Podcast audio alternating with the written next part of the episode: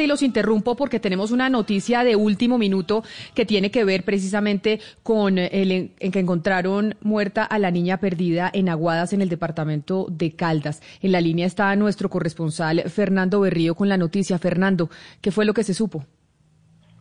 Camila, es una infortunada noticia y es que eh, pasadas las 10 y 30 de la mañana fue encontrado el cuerpo de la pequeña María Ángel Molina Tangarife, de cuatro años. Recordemos que ella había sido raptada por un hombre que se la había llevado junto con su hermanita de 18 meses desde el día domingo.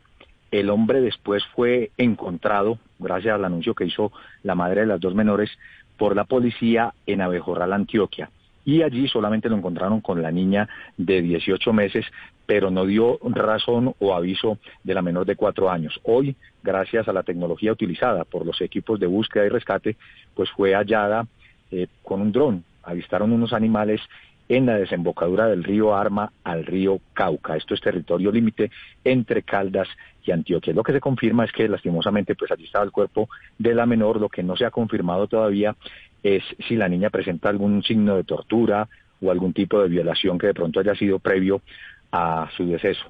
Lo cierto del caso es que se encontró en alto grado de descomposición y en este momento ya lo que es las autoridades de medicina legal hacen entonces todo el procedimiento para retirar el cuerpo de la pequeña de allí de ese sector.